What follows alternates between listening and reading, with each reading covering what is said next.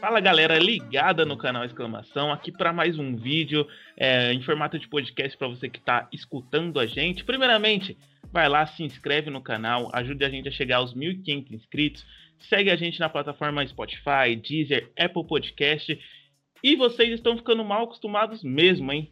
É a entrevista Bruno Vicari, Juliane Serrazoli e agora João Castelo Branco, diretamente lá da Inglaterra, setorista da ESPN e é isso aí, um prazer ter você aqui com a gente, João. Primeiramente, agradecer.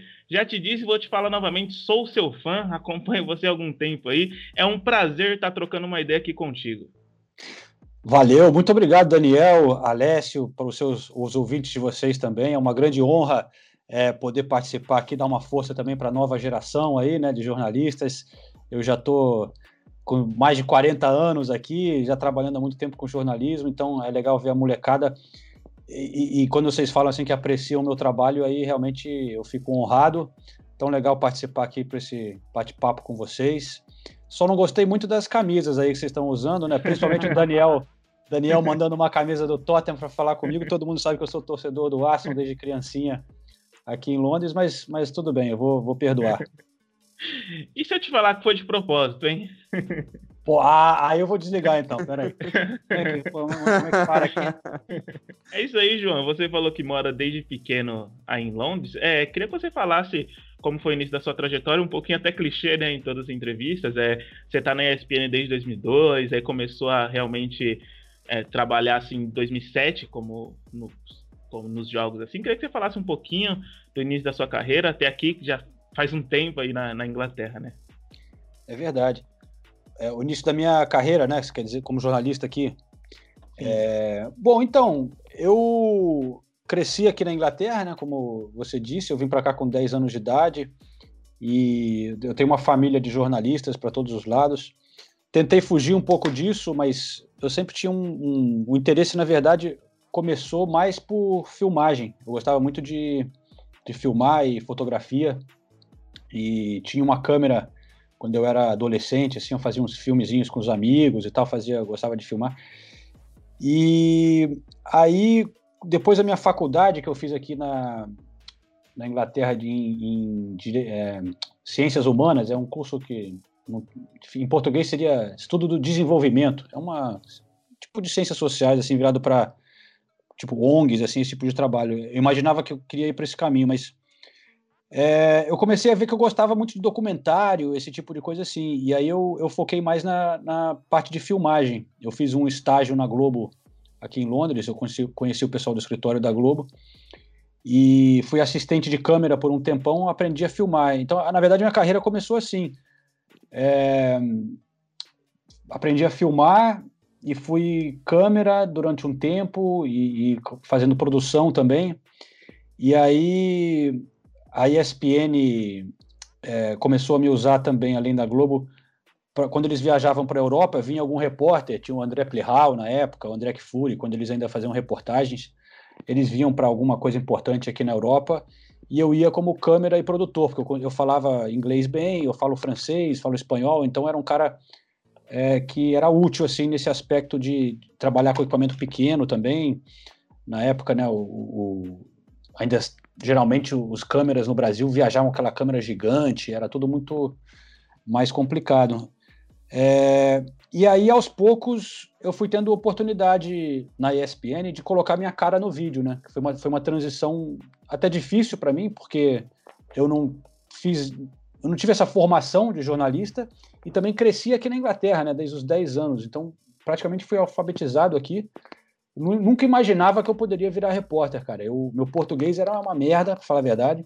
Sofria é, para escrever, assim, cometia muitos erros.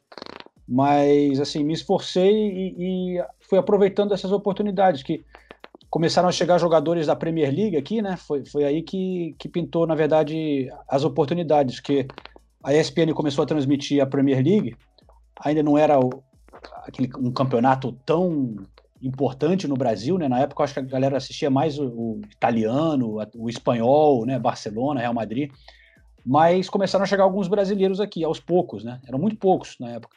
mas chegou no Arsenal, que já era meu time. Pô, então é, chegou o Silvinho, Edu, Gilberto Silva, depois o Denilson e tal, mas é, aí o, o, a galera lá da ESPN começou a me usar como freelancer. Falou, pô, você tá indo, por que você não vai, você sabe filmar? Vai lá na, fazer uma entrevista com, com o Edu, com o Gilberto Silva e tal.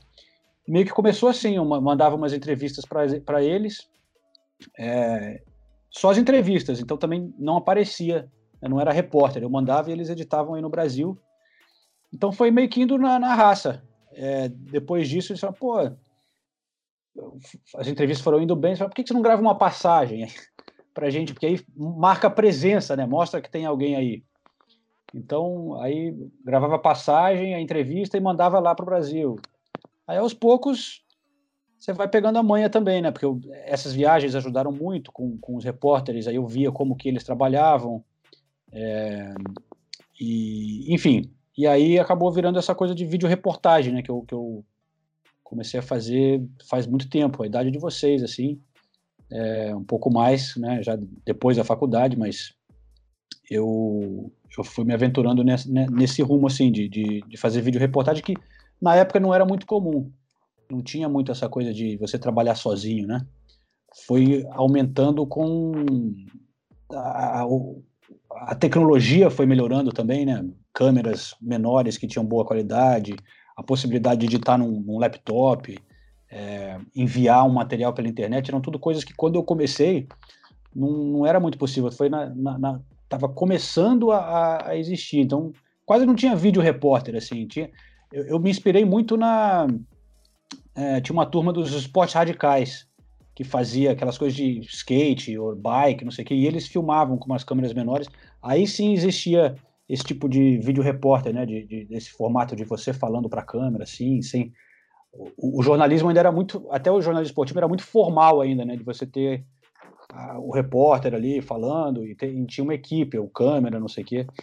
E, e, e eu acho que eu fui até um dos assim um dos pioneiros nesse aspecto de correspondente nesse estilo, né, de, de fazer tudo sozinho, assim. Foi, foi por aí. Ah, muito legal. E sem dúvida, sim, foi um dos pioneiros, porque, igual você falou, é, na época, como a gente brinca aqui, né, quando tudo era mato, você foi lá e desbravou esse, esse caminho, assim, foi um dos, dos primeiros mesmo. É, mas eu queria te perguntar, é, você falou é, que tem relação, né, do jornalismo com a sua família. É impossível a gente não, não falar nisso, né? Porque é muito ligado, né? É, seu pai, um dos, dos, grandes renomados jornalistas daqui, né? Para quem não sabe, está nos ouvindo o José Trajano. E eu queria saber um pouco assim a influência é, da sua família é, na sua, é, entre aspas, decisão, porque você já contou que não, não era bem o que você queria dizer, ser filmagem e tudo mais. Só que teve alguma influência, alguma coisa assim, o papel deles na sua entre aspas, escolha de ser jornalista? Então, não foi uma coisa que eles. Eu, na verdade, eu, eu, aqui na Inglaterra eu morava com a minha mãe e ela era casada com o Pedro Bial, né, na época, que era um jornalista, claro, muito famoso no Brasil da, da Globo. É, não cresci com o Trajano durante a maior parte da minha vida. É, mas eu sempre que, sei lá, quando eu ia para o Brasil de férias e eu ficava com o Trajano, eu ia, às vezes, quando ele ia gravar um, um programa, a mesa redonda lá do Cartão Verde na Cultura, na época, ou alguma cobertura, quando teve a Copa do Mundo na França, eu fui visitar lá a redação da ESPN na França. É... Então eu convivia muito esse bastidor, né? E, como eu disse, eu conheci o pessoal do escritório da Globo aqui por causa do Bial, então conhecia lá o câmera, por isso até tive essa oportunidade de ficar aprendendo com ele, com um dos câmeras lá depois, o Sérgio Guius, fui assistente dele, eu trabalhava de graça lá, mas ele ia me ensinando. É, então, claro que isso abre portas, né? Eu não vou negar isso. A, a, tive essa sorte de ter contatos e, e, conviver, saber como funcionava, mas não foi uma coisa que que os, o, o, eles me empurraram de jeito algum, ou que, na verdade, eu, eu pensei muito. Como eu disse, eu estava traçando um outro caminho, mas sempre estava ali, no fundo. E, e aí foi, foi quando eu comecei a, a me interessar por filmagem que, que eu, eu, eu fui traçando esse caminho. E aí, assim, claro que influencia, né? Mas eu, eu não, não foi uma coisa assim de muito de, de ficar sentar com o, com o Trajano ou com o Bial e ficar pedindo conselhos ou não sei Foi uma coisa meio que é, eu fui fazendo a minha coisa. mais natural, né? É, eu fui fazendo o meu negócio aqui. Claro que aí quando com o decorrer do tempo, quando eu realmente virei jornalista e jornalista esportivo, aí é, assim, o, o Trajano especialmente dava muitos toques e ele é um cara muito exigente assim e, e o fato de eu estar tá fazendo coisa para a ESPN né, como freelancer no início, até porque ele era um dos chefes lá, então para não ficar uma coisa, pô, ah, o filho do cara, né, não sei o quê. É, eu não fui contratado para esse filme só recentemente, depois que ele saiu, para ficar, eu tinha outras, queria ter outras portas abertas também para não ficar aquela coisa, pô, tá lá porque é filho do cara. Eu tinha que provar que eu podia fazer meu trabalho, né? Então, e o, e o Trajano eu acho que também sentia isso. Eles davam uma oportunidade para mim porque eu estava aqui na Inglaterra e eu era um cara que estava aqui, entendeu? E, e tava, coincidiu. Mas ele é o primeiro a, a, a me criticar. Ele não ia aceitar. Se eu fosse um, uma merda, ele não ia querer se queimar desse jeito também, né? Tipo, ah, só porque é meu filho, o cara tem que aparecer, tem que, tem que fazer. Então, ele sempre foi bem exigente, assim, comigo, tipo, ó, isso aí tá uma merda, ou, sei lá, não, não faz assim. Então, comecei até a me dar umas. Começou a me dar uma lapidada ali quando eu comecei a fazer mais coisa para a ESPN. E o que me serviu é, são dois puta caras, né, cara? Baita jornalistas. Então, são, são grandes exemplos. Para mim, eu, eu talvez. Eu até sinto de não ter aproveitado mais eles, porque é, o Bial também é, eu cresci com ele aqui, mas ele voltou para o Brasil quando eu tinha 18 anos, antes de eu começar a fazer jornalismo. Então, na verdade, eu não convivi muito com eles é, nessa minha trajetória de jornalista. Né? Eu estava morando na Inglaterra aqui sozinho já, desde os 18 anos. Então, é, eu via eles como referências e até hoje também como exemplos, e, mas não era uma, uma coisa assim de ter eles muito por perto para me ajudar. Mas sem dúvida, é, eu acho que cada um de uma maneira muito diferente. Eu vejo como exemplo, assim, o, o, o Pedro foi um, um, baita repórter com um texto que eu nunca chegaria aos pés, cara super inteligente, é, porra, o cara é poeta, é um, é um outro tipo de é, intelectual, vamos dizer assim, que, que eu aprecio muito a maneira de, de trabalhar com o texto e a seriedade, e, mas ao mesmo tempo ter um, uma capacidade de ter um, um, um off leve, assim, um, uma maneira leve de falar as coisas. É, e o Trajano, mais pela inquiet, assim, a, a garra dele de, de partir para cima e fazer um jornalismo é, porra, que eu acho importante, assim, mesmo dentro do esportes, era sempre ficar olhando o lado humano das coisas, ou algum, alguma coisa que seja, sei lá, algum caso de corrupção, alguma coisa que está sendo feita errada, de olhar, criticar, não ficar só no ver o esporte como entretenimento, né? É, levar o esporte como uma coisa muito séria e que ia muito além do, do, desse óbvio, né? Então era sempre o jornalismo, e isso acho que me influenciou bastante, um jornalismo que um olhava para o lado humano, é, se preocupa com as pessoas, por esportes menores, pelo bem do esporte, pelo bem do país, pelo bem das pessoas. Então tinha esse lado moral e ético, assim, né? Sempre inquieto, é, inquisitivo e, e, crítico, né? É, que eu acho que para mim foi uma, uma grande inspiração. É, sem dúvida, dois gigantes da história do jornalismo brasileiro. Né? Mas, como a gente falou agora um pouco da sua carreira, da sua vida, mas a gente tem que entrar no assunto agora mais diretamente futebol, né, não, Dandan? É isso mesmo, a gente. Peraí, peraí. Você torce pro Tottenham mesmo, Daniel? Não, eu, eu sou Liverpool. Os dois são Liverpool, então? Ó, oh, eu aprecio o bom futebol, para ser sincero. Eu gosto do Liverpool, eu gosto do Manchester, eu gosto. Na verdade, eu gosto mais dos times tradicionais: Arsenal, Manchester, Liverpool. Eu, peguei um carinho pelo Tottenham por conta do videogame. Eu jogava muito com, com o Tottenham, mas o coração é, é Red. Vocês têm time no Brasil também? Sim, Sim no Brasil é um só. É, é na, na, na, no Brasil qual é? Vocês revelam? São Paulo. São Paulo e Corinthians. Você e tem algum no Brasil, João? Cara, eu sou Flamengo, mas eu, eu confesso que eu não, eu não eu, eu meio que parei de seguir assim, eu não, não me afeta mais tanto, né? Eu não eu digo que eu sou porque uma vez que você é essa não muda e você Sim. fica, né? Mas não nem quando foi campeão e tal já eu virei Arsenal aqui porque eu vim muito pequeno, né? Uhum. É, o seu time de coração é o Arsenal, não tem jeito, né? É, é. Eu sou Arsenal tá, aqui. Tá sofrendo nos últimos anos, né, João? Teve bastante sofrimento, mas também já vivemos muita coisa boa, né? Eu peguei a, a época legal ali do, do, do Wenger no início, muitos títulos, e numa época que eu tava, eu era jovem aqui, foi, foi divertido. Então eu, eu sinto que eu já, já tive bons momentos, vivi os dias de glória. Agora não dá para estar tá ganhando sempre, né? Mas eu, eu acho de luta. É, mas eu acho que tá num caminho legal, assim, interessante, tendo que dar uma. É, foi triste a, a, o fim né, da, da, época do Wenger, a maneira que acabou também, uhum. com o time mal e, e uma parte da torcida começando a, a, criticar. Depois de tudo que ele fez, eu não queria ver ele sair assim, o cara sendo vaiado, ou, ou torcida pedindo para ele sair. Foi um momento de criou divisões na torcida, era um, não era uma, um ambiente legal assim. E... Mas você não acha, João, que ele perdeu um pouco o timing de sair naquela época? Sem do... dúvida, sem dúvida. Porra, eu queria que ele tivesse saído antes. Ele saído no momento. Mas por é ele. Que... por ele, é. Não, e acabou que foi, né? Não foi, não, não foi que mandaram ele embora, assim, mas. Sim. Mas ficou é... meio que sustentável, né? Insustentável, no caso, né? Ah, é. É uma pena que ele não, ter, não, não, não saiu antes e tava na cara que ele precisava ter feito. Mas, enfim, foi assim.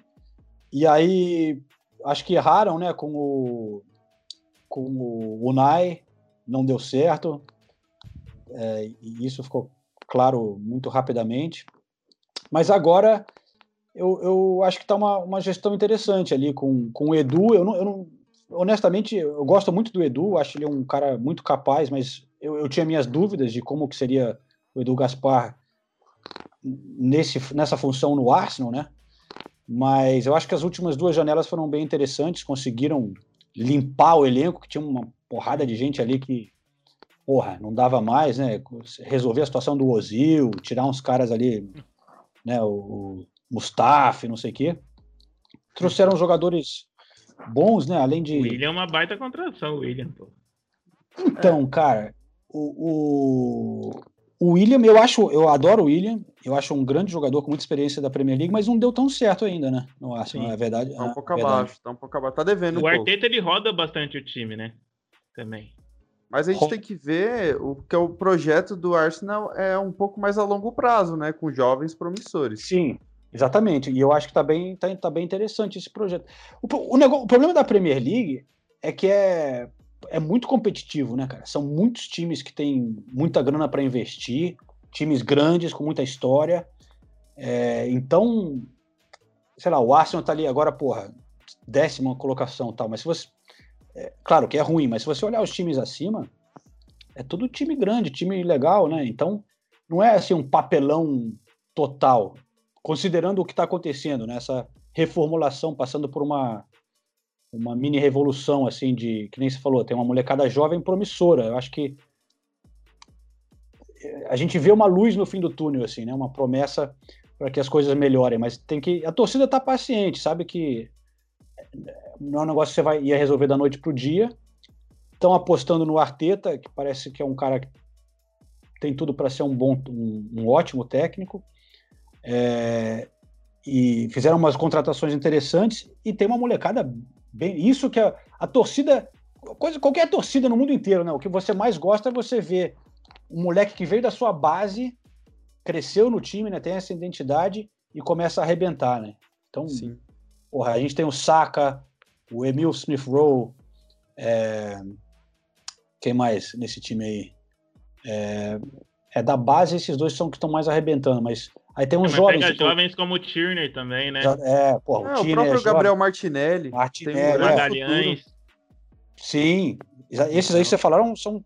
Acho que cria uma base de um time para daqui a uma, duas temporadas porra, com, com um potencial bem legal. Você trazendo mais um ou outro ali. Sim. Ô, João, você falou da, das torcidas que, tipo, a do Arsenal se dividiu. Como que é o, o... A gente não tem ideia, a gente vê pela TV, vídeo, assim, a atmosfera do, dos estádios aí. E, tipo, a torcida do Arsenal é a mais calorosa? Ah, você tá falando de sacanagem, né? Pra mim, sacanagem. é, não, bom, quem acompanha nosso trabalho aqui, o podcast, né, que, que eu faço, que é o Correspondente Premier, já vai ter escutado que a gente sempre dá uma sacaneada nas torcidas em geral aqui, que é um pouco é bem diferente do Brasil, né? Mas algumas especialmente, e a do Arsenal realmente é uma que é bem fraca, cara. Deixa a desejar. Eu sou torcedor, mas sou o primeiro a admitir que o clima lá no Emirates não é o que a gente gostaria.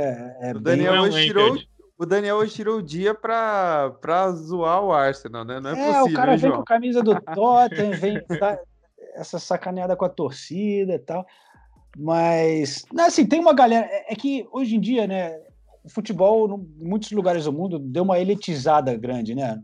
É. Em parte pela a maneira que os novos estádios foram feitos, em parte pelo perfil da gente que vai ao estádio, o preço dos ingressos, a idade. Né? Então é uma coisa comum em muitos lugares, mas e, e o Arsenal é um dos mais caros e tal. E, é, você vai lá, tem muita gente que é um torce de uma outra maneira, né? Meio que uma plateia. Mas tem um, um, uma área ali, uma galera que faz um esforço, o pessoal mais jovem, para cantar, para trazer músicas e tal. Mas é uma minoria no estádio, infelizmente. Então não, não, não pega tanto. Mas ainda é um, é um time legal. Porque eu moro perto do estádio, né? Então aqui eles identificam muito com a região. Então, é, é legal você ter essa. Eu saio na rua aqui em dia de jogo, tem muita gente com camisa, os pubs ficam cheios de torcedores com camisa do Arsenal indo ver o jogo. E aí nessa na minha região, perto do Arsenal, é só pô, o pub fica cheio só com o torcedor do Arsenal. E os pubs ficam animados. É... Então tem, tem esse outro lado assim, o estádio não é aquela coisa assim, mas é... você vai nos bares e tal, e, e, a galera se empolga, pô, porque lá você pode ficar bebendo e tal, às vezes até mais animado no pub do que. do que é verdade. O próprio turismo, né, aí na Inglaterra contribui com isso, você não acha, João? É, então, muita gente fala isso, que, que, claro, você tendo muito turista no estádio, o cara não vai saber a música, é, você perde um pouco do, do ambiente. Mas eu acho que a proporção de, de turista não chega a ser um, um tamanho tão grande assim, né, de, de, de gente em proporção ao tamanho do estádio. Então, eu acho que sim, que eu acho que é, uma, é, um, é, um, é, um, é simbólico, né, dessa da, da, da, falta da torcida assim fanática. Você vê uns caras ali tirando selfie, uns, gente de todo mundo, mas eu acho legal isso.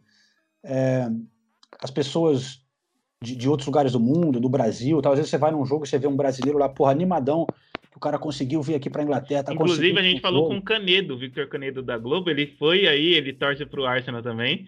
ele falou do, do Emirates e tudo mais também. Então, cara, e olha que, porra, aqui, é, o Canedo, porra, grande amigo Arsenal, Sim. fellow Gunner, eu, eu sigo ele, vejo que ele é fanático também pelo Arsenal. Mas eu, eu acho válido que tenham os turistas, né? É, tudo, é, talvez contribui um pouco, mas se bobear, cara, o, alguns dos turistas chegam mais animados do que os ingleses, mano. Porque você pega um, um cara fanático, torcedor do Arsenal no Brasil, vai. O cara até já sabe algumas músicas e tal, o cara vai pro estádio animadão, provavelmente vai, vai gritar Sim. ali, entendeu? Não é, to, é. não é todo turista também que vai chegar e é aquele cara que fica sentadinho, tirando é foto. Pipoquinha. É, é, às vezes tem uns turistas. O, o, o Arsenal, por exemplo, tô dando o exemplo do Arsenal porque eu conheço melhor, né? Mas outros times também têm. Mas o Arsenal tem a torcida brasileira, né? Arsenal Brasil. Eu conheço a galera. É, e eles faziam viagens antes da pandemia, né? Todo ano vinha um grupo e como é uma torcida oficial, eles conseguiam ingressos pelo clube e tudo. Ah, legal. E, e vinham um grupo deles juntos, e aí podiam sentar juntos e tal. Mas os caras eram animados, os caras conhecem as músicas e tal. Eu acho que agregava a, ao ambiente assim do estádio. Ô, João, é aí na Inglaterra se fala do futebol brasileiro? E se fala assim, qual é o time mais conhecido por aí? Ou bem fala, não fala? Fala muito pouco, cara. Eu acho que Claro, quem segue futebol mais intensamente vai conhecer alguma coisa, assim, mas não entra muito no noticiário. É, de, teve uma época que passava assim os jogos, mas é, eu não vejo no geral ter um público assim que se interessa muito. Mas claro, todo mundo aprecia o futebol brasileiro. O, futebol, o Brasil tem aquela aura, né, de por tudo que fez no passado, a camisa amarela, o sucesso de ter grandes jogadores e, e enfim, ganhar a Copa e tal. Mas em termos de clubes, é, conhecem muito pouco, cara. Conhecem assim. Quem, quem, os que, male, que male quando vai pro Mundial, né? Mais 2012 assim. os torcedores do Chelsea conheceram, não conheceram, não? é, então, mas. Aí o, os torcedores do Chelsea talvez lembrem do nome, Corinthians tal, mas é, o Mundial é uma coisa muito pouco acompanhada é, aqui. Aí é. Não, não dão.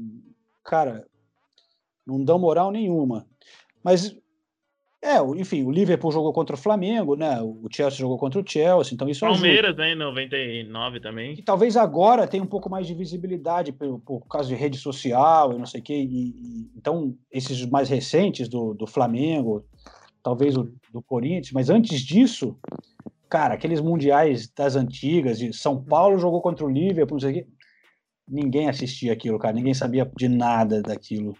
De, então, porra. E aí, a, a conexão que eles fazem com os clubes, geralmente é, é se você torce para um time aqui, e aí você te, tem um, um, jogador brasileiro que veio de um, algum time brasileiro, aí o cara começa a conhecer o time, hum. o time através... Tipo o Richardson, né? É, então, o, talvez os torcedores do Everton sabem que é Fluminense, porque o, eles sabem. Aí você se interessa pela história do Richarlison, que é o seu ídolo, né? Aí o cara fala, pô, saiu do Fluminense e tal, e o, e o Richarlison fala às vezes na rede social, né? É, mas é igual você, você mesmo citou, né, que, é, que eu ia falar, é do, do caso da atualidade ser um pouco mais conhecido pelas redes sociais. Eu acho que tá totalmente ligado, é igual você falou Há 15 anos atrás não tinha isso, então é cada vez mais difícil. Até no próprio Corinthians e Chelsea era um pouco mais fraca essa questão de rede social comparada a hoje, né? O tamanho, a proporção disso. Então acho que o brasileiro que eles podem ter alguma memória assim mais recente seria mesmo para os torcedores do Liverpool, do Flamengo agora, ah, enfrentamos o Flamengo mas acho bem difícil também eles saberem quem é Flamengo, a história do Flamengo e tudo mais. É, mas tá, tá, tá aumentando um pouco, por exemplo, é, Libertadores, final de Libertadores foi transmitida aqui, deram um pouco mais de atenção. É, algo que, sei lá, há uns 10 anos era bem raro você, você ver aqui. Eu acho que assim, o problema é mais ou menos o nível técnico, né? Por exemplo, você passa uma final de Libertadores igual Palmeiras e Santos, se eu, se eu sou o inglês e assisto aquele jogo, eu nunca mais ia querer assistir um jogo de Libertadores. Entendeu? Basicamente isso. E é algo que eu acho também de venda, exposição de marca, né? A Premier é totalmente o oposto do Campeonato Brasileiro do que a CBF faz. A Premier, ela consegue vender muito bem a sua marca, tanto que hoje é o campeonato mais assistido no mundo, é mais cobiçado e conhecido, enquanto o brasileiro fica escondido. Por mais que tenha, igual você citou, essa áurea antiga, né, essa história toda, não sabem vender a marca e, consequentemente, o produto aqui, o nosso futebol, fica bem menos valorizado. Burnley é. e Brighton teve muito mais emoção que, que a final da Libertadores. Eu acho que precisa de ídolos também, né? Assim, sei lá, se tivesse um, alguém na, na, na seleção brasileira que está arrebentando na seleção, mas ainda joga no Brasil. Aí as pessoas começam a se interessar um pouco, né? Tipo, pô, eu... Seria, por exemplo, o Daniel Alves, né? Se ele estivesse bem no São Paulo. É, então, mas aí já é meio fim de carreira. É, se estivesse bem, né? Mas assim, por exemplo, na tá no auge, né? O cara, sei lá, o Neymar, quando começou a arrebentar e ainda estava no Santos. Aí, sei lá, tem gente que fala, porra, eu quero ver esse moleque jogar. Né? Eu acho que o indivíduo acaba pesando muito no futebol, né? Assim, você. Sei lá, eu lembro de quando eu era moleque, eu queria ver o, o, o futebol italiano para ver o Ronaldo, o fenômeno.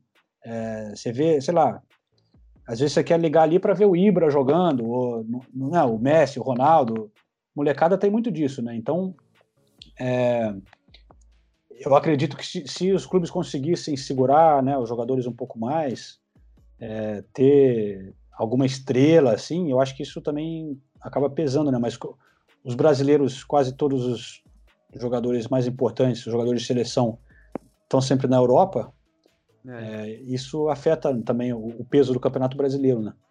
É, tanto que o Neymar ele sempre foi um fenômeno, mas aí quando ele talvez tenha despontado mundialmente, que foi em 2013 na Copa das Confederações, onde todo mundo pôde acompanhar de pertinho, né? Porque por ser do tamanho dessa competição, né? É, assistida mundialmente. Aí foi o ano que ele saiu do Santos e foi para o Barcelona. Então acho que isso acaba influenciando mesmo, é diretamente, até porque nossos melhores jogadores são garimpados desde cedo para a Europa, ou quando começam a se destacar, vão para a Europa, se destacam aí, e aí sim viram grandes jogadores, ídolos e conhecidos mundialmente, só que não é dado é, o devido reconhecimento ao futebol brasileiro, porque pouco tempo ficaram aqui, então não tem nem como, como ter esse reconhecimento, né, João? É, acho que é por aí, cara. Acho que é por aí. Chega na nossa final, eu queria te perguntar, mano, como foi o título do Leicester aí, mano? Porque a gente tem uma visão aqui, mas é, a gente tem o Big Six, a gente espera City, é, Tottenham, Liverpool, e completamente assim a gente pode falar que do nada o Leicester chegou e ganhou. Como repercutiu isso aí? Torcedores, imprensa, porque aqui, se daqui já foi algo surreal, pensa aí, né? Ah, com certeza para mim foi uma das coisas mais legais que eu já pude acompanhar no futebol, né? Totalmente inesperado, inusitado, uma, uma puta história legal. É, então aqui, claro, né, começou a repercutir muito, todo mundo falava direto, a imprensa, os torcedores é, comentando, e, e, aquele tipo de história que o, o torcedor de outros times, né, é, pouca gente torcia contra, né, porque quando você tem uma história dessa de um, de um time pequeno assim, todo mundo acaba se tipo meio que se apaixonando pela história, né? Porque é, é tão surreal e tão improvável assim que é, tinha o carinho de outros torcedores, né? Porque você não quer ver o seu rival ganhar, né? Se você é, pô, é, Tottenham, você não quer ver o Arsenal ganhar, o Manchester United de novo, não sei o quê, mas se vem, se você é, sei lá, Arsenal e vem um, um time lá de, se fosse agora, sei lá, o, o Brighton, vai, de repente começa a voar, não tem. E jogando, né, emocionante, assim. Umas, pô, cada história do tipo Vardy, né, um jogador que veio lá da sexta divisão, uhum. é, umas figuras assim, o Ranieri. Então, foi sensacional, cara. E, e para mim foi uma das coberturas assim mais legais e, e, e memoráveis que os outros títulos todos, ah, Chelsea de novo, Manchester City, né? Claro que, porra, teve coisa incrível do, acompanhar o Manchester City arrebentando o que fez. É, enfim, outros títulos muito legais, mas o do Leicester é inesquecível, né? Porque é único. E, e eu fui lá na cidade muito para ver a, a, empolgação da cidade, como que meio que comoveu, a, contagiou a cidade inteira, né? Se envolvendo no, no naquilo que estava acontecendo. Só pra gente ah. fechar antes de ir pro na, pro na lata, eu queria perguntar: foi mais impactante do que o do Liverpool da temporada passada? O problema do Liverpool na temporada passada foi um pouco da pandemia, né? Que infelizmente no final é, os jogos estavam sem torcida. É, eu também não estava indo para lá acompanhar, mas a expectativa que estava começando a gerar em torno daquilo é, foi muito grande, em torno do Liverpool, porque realmente é um time gigantesco aqui, né? Com a torcida mais fanática, a cidade mais envolvida no futebol que tem aqui no, na Inglaterra. É, o, o, o, futebol realmente representa muito para aquela cidade, muito mais do que outros lugares. E foi realmente uma grande pena, cara, não, não ter chegado à conclusão, porque eu peguei o início, quando já estava na cara que ia ser e a empolgação ali da cidade, da torcida, mas eu estava bem animado para fazer essa cobertura e, e, a cidade ia virar uma loucura, velho. Ia ser um negócio. Porque quando eu já cobri título do, Chelsea aqui em Londres, cara, você, você ia ali pra rua, porra, tinha algumas pessoas ali comemorando, mas, cara, decepcionante, decepcionante. E, tipo, e é só um pedacinho ali da cidade, né, ali em, em volta do estádio. É uma cidade muito grande, Londres, então não, num, num, você podia, pode andar pela cidade e nem sabe que, é, que o time foi campeão. Mas, porra, se você vai para Liverpool, mano, em dia de jogo, em, em momento de título, assim, o negócio ia desabar. É que nem um carnaval, uma coisa assim que toma conta de tudo ali, só se fala nisso. Então ia ser muito intenso. É, E, mas infelizmente não foi da maneira que a gente imaginava e que eles mereciam, né? Foi, foi um título realmente histórico e, e incrível, mas não, não, não teve essa comoção por conta da pandemia. Você acha que o Liverpool, a torcida do Liverpool, é a melhor da Inglaterra? Eu já deixo aqui um parênteses, porque o Canedo falou que é do Crystal Palace, porque tem as músicas é, mais verdade. bonitas. Não, assim, eu acho que não dá para comparar, porque você é que nem comparar, é, sei lá, uma, o Crystal Palace é uma coisa muito pequena e o Liverpool é uma coisa gigantesca, né? Eu acho que eu entendo o que ele está falando em termos de ser diferente realmente é do Crystal Palace, comparando com muitas outras, é, é uma das poucas aqui, se não a única, que tem, tipo, torcida organizada mesmo, tipo, estilo ultra, assim, né? Eles até chamam de ultras, é, com músicas realmente muito legais. E tem uma galera que consegue batalhar, brigar com o clube para ficar ali sentado junto, para poder levar bandeira, para poder, brigar para poder levar tambor, brigar para poder ficar em pé fazem, levam faixas e, e, e, puxam, mas é uma parte pequena ali. Eu já fui em vários jogos do Crystal Palace, também não é isso tudo assim. É muito legal essa torcida, mas é uma, é uma área bem pequena ali do estádio que fica com esses torcedores. É, essa torcida eu destacaria também como uma das mais legais, mas eu acho que no geral a, a, o Liverpool tem uma força diferente, né, cara? Por ser um dos maiores clubes e, e que comove para não só a cidade, mas vem gente de todos os lugares do mundo para ver jogo do Liverpool, torcedores da Escandinávia, da Irlanda, que é ali perto. Você anda pela cidade ali, dia de jogos, os pubs lotados, todo mundo cantando músicas do clube, eles tocam, tocam músicas dos clubes e, e, e também com músicas muito legais. É, e é aquele hino You Never Walk Alone, né, cara? Aquilo ali é um dos momentos mais legais do futebol mundial. É, eu diria, se você viver aquilo ali é, é, é, emocionante de um, de um nível que o Crystal Palace eu acho que não é impossível alcançar. Por toda a TV, história. O cara já se arrepia, é. né? Imagina pessoalmente vendo. É. Mas respeito a opinião do, do Canedo. Claro. E agora chegando à reta final aqui do dessa entrevista maravilhosa com o João Castelo Branco, o nosso quadro na lata que você, nosso telespectador aí, já conhece.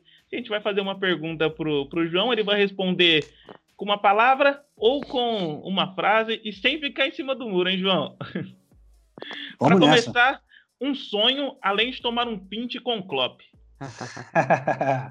além de tomar um pinte com Klopp, é... ver o Arsenal campeão de novo. Vamos lá. O melhor momento da sua carreira até hoje.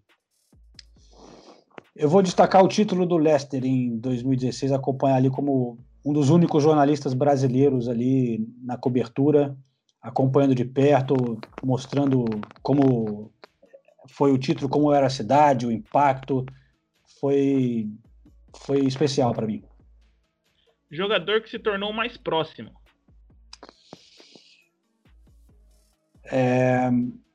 Sandro, do Tottenham. O jogador que é mais resenha. Richarlison. Essa... A sua melhor entrevista. Cara, eu vou destacar uma entrevista que eu fiz com o, o filho do Garrincha na Suécia. Uma das primeiras trabalhos que eu fiz é o Ulf, que era na época uma história quase desconhecida. Eu consegui lá para a Suécia é, mostrar e, e, falar com ele foi bem especial, assim, era um cara que ficou lá na Suécia e, durante muito tempo não foi reconhecido como filho do Garrincha, mas é, foi uma coisa emocionante, assim, viver e, e mostrar essa história. Certo. O maior brasileiro da história da Premier League e atualmente quem que é o maior? Que joga ainda lá, né? Rapaz, Olha, eu acho que eu vou ter que dizer que o, talvez o Fernandinho seja ambos. Ele ainda está aqui e pela, pelo tempo que ele ficou no Manchester City, pelo que ele já conquistou, a importância dele para o time, a, o reconhecimento que ele tem da torcida. É, no Brasil, às vezes, ele é subvalorizado, pegam no pé dele o que aconteceu nas Copas do Mundo, mas aqui ele é uma posição que não tem o mesmo é, reconhecimento, né, um volante em qualquer lugar do mundo não vai ter isso, mas mesmo assim aqui ele é visto como um dos grandes, não só de brasileiros, mas um dos grandes nessa posição na história da Premier League. E o melhor que você viu, o melhor brasileiro aí na, na PL? Cara, ó, eu daria um destaque para o Diego Costa, que eu considero brasileiro, apesar de né, é meio espanhol. Uhum. Ver ele ao vivo realmente impressionante, impressionante o impacto dele. Quem mais? O Canedo, na verdade, o Canedo também ficou assim pensando, eu dei uma, uma pontinha que talvez seja o Coutinho, o melhor, que mais encantou. É, o Coutinho teve uma fase ali que ele estava jogando muita bola, cara. Muita bola e era um grande ídolo da torcida.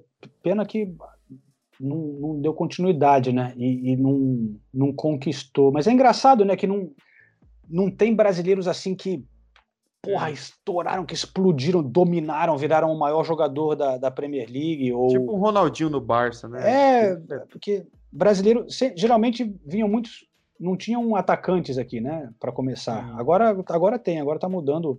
Sou fãzaço do Richarlison. É... O Gabriel Jesus também. Mas, mas tradicionalmente era mais. Você tinha um, zagueiros e, e, jogadores como Fernandinho, Gilberto Silva, tal, que não, não tem o mesmo tipo de impacto, né? Mas. É, Coutinho é uma, é uma boa. Em termos de habilidade, né? De, de, de o, o, quanto ele jogou aqui naquele período, realmente. Quem sabe ele... o Firmino, né? Daqui Teve o Oscar também.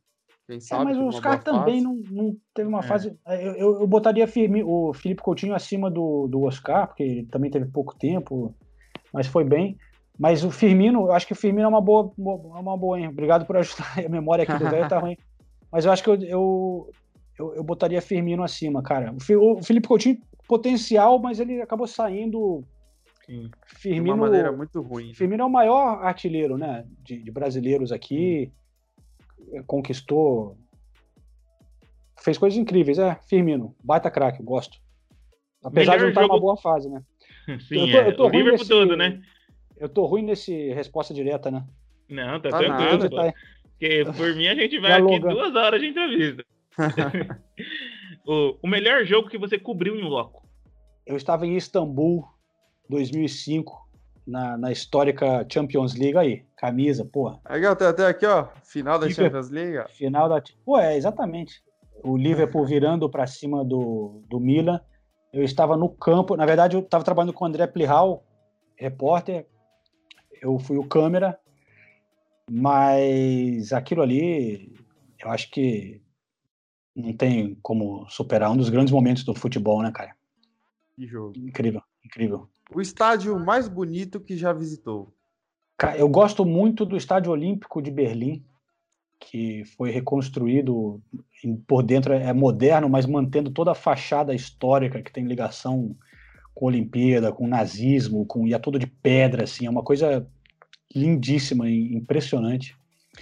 É, e, assim, tem o estádio do Tottenham agora, que é também moderno, impressiona pela qualidade, né, e pelo é tão novo e, e, como é moderno, mas eu gosto mais dos mais tradicionais, assim, os mais antigos para mim, com, que respiram história, assim, são os que mais chamam atenção.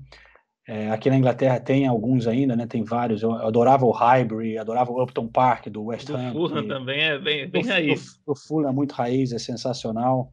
É, é, é que acho que os times de times maiores têm mais história, né, para contar. Então, por isso que eu não, não botaria também o, o, Mas eu acho que talvez eu, eu destaquei do Berlim porque justamente consegue misturar essas duas coisas, né? Ter a história, a tradição e a beleza de ser uma coisa antiga, mas ao mesmo tempo moderno e, funciona bem para trabalhar e tal. A estrutura é muito legal. E o maior da Inglaterra? O maior time? Sim. Bom, é entre Liverpool e Manchester United, né? é uma questão difícil. é, claro, o, o, United tem mais títulos ingleses, mas o Liverpool tem mais títulos europeus, né? É, eu acho que eu vou com o Liverpool. Vou com o Liverpool. Chupa, Daniel, Daniel tá feliz. Eu tô com a camisa do Liverpool, mas eu acho que é o Manchester. Mas enfim. É... O maior jogador da história da Premier League. Cara, eu vou puxar a sardinha pro meu lado, hein? Eu vou botar Thierry Henry. Tamo junto. Você tá ganhando o coração do Daniel O maior aos poucos, francês João. da história. Não tem como. Gerrard ou Lampard? Difícil, mas eu, eu vou com Gerrard. Klopp ou Guardiola? Ah, essa é fácil, né? É nada, pô. Não é fácil não, cara. É não é fácil não. É, Eu acho que o, o- eu acho que eu vou dizer Guardiola. Acho que vocês vão esperar ao contrário. Quem já escutou as minhas cutucadas no, no Guardiola, correspondente primo, mas em termos do, que, então. do que ele já fez no futebol, é, Pep Guardiola é maior. Exatamente. Eu achei que você ia falar Klopp. Não, eu, eu- eu gosto muito do Klopp e de- se eu fosse escolher para o meu time, talvez eu gostaria de ter o Klopp pelo, carisma também e, e o- o- a pessoa que ele é, o que ele representa, mas é, o Guardiola, acho que é indiscutível que em termos de, do que ele fez no futebol é sacanagem. Agora é pra você tirar o seu clubismo de lado, hein? Ferguson ou Wenger? Puta, que sacanagem, hein, velho? Não, é, tendo que tirar o clubismo de lado, sem dúvida, é o Ferguson, né, cara? Que ele, Com o que o velho- clubismo? O Com que o clubismo. velho fez lá. Ah, com clubismo eu vou escolher o Wenger. Não, mas assim, o Wenger também foi revolucionário aqui na época e, e Não, fez coisas certeza. incríveis. Mas não tem como comparar, né? O número de títulos do Ferguson, o, o tempo que ele conseguiu durar ganhando títulos, reformando, sempre trazendo um novo time, continuar vencendo. A gente vê como isso é muito difícil, né? Não acontece aqui na Inglaterra. É, nenhum time consegue vencer tanto durante tanto tempo, né? A gente vê agora o Manchester City tendo uma certa dominação, mas, porra, teve. é, o Manchester United fez isso durante muito tempo, né? É, e o City foi quebrado também, né? Teve o Leicester campeão, o Chelsea campeão. É, o que o Ferguson fez no United foi inigualável.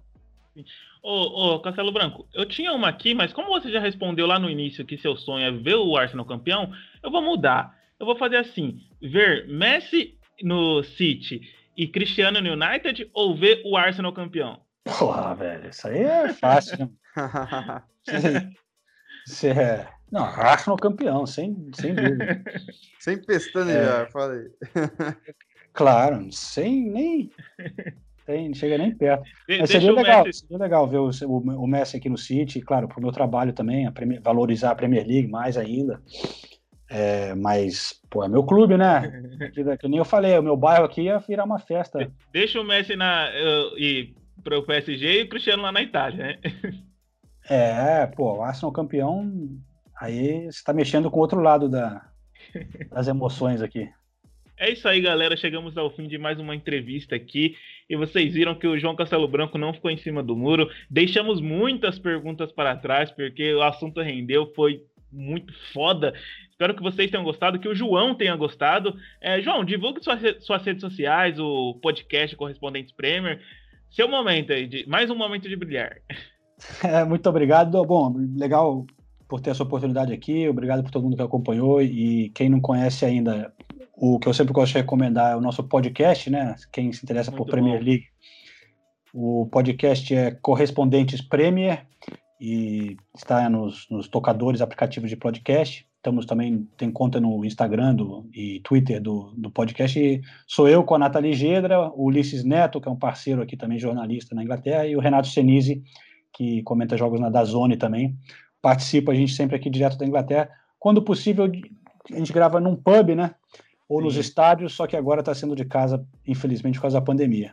Pode indicar eles para cá, viu, João? Quando a Nathalie. Beleza, vou tentar.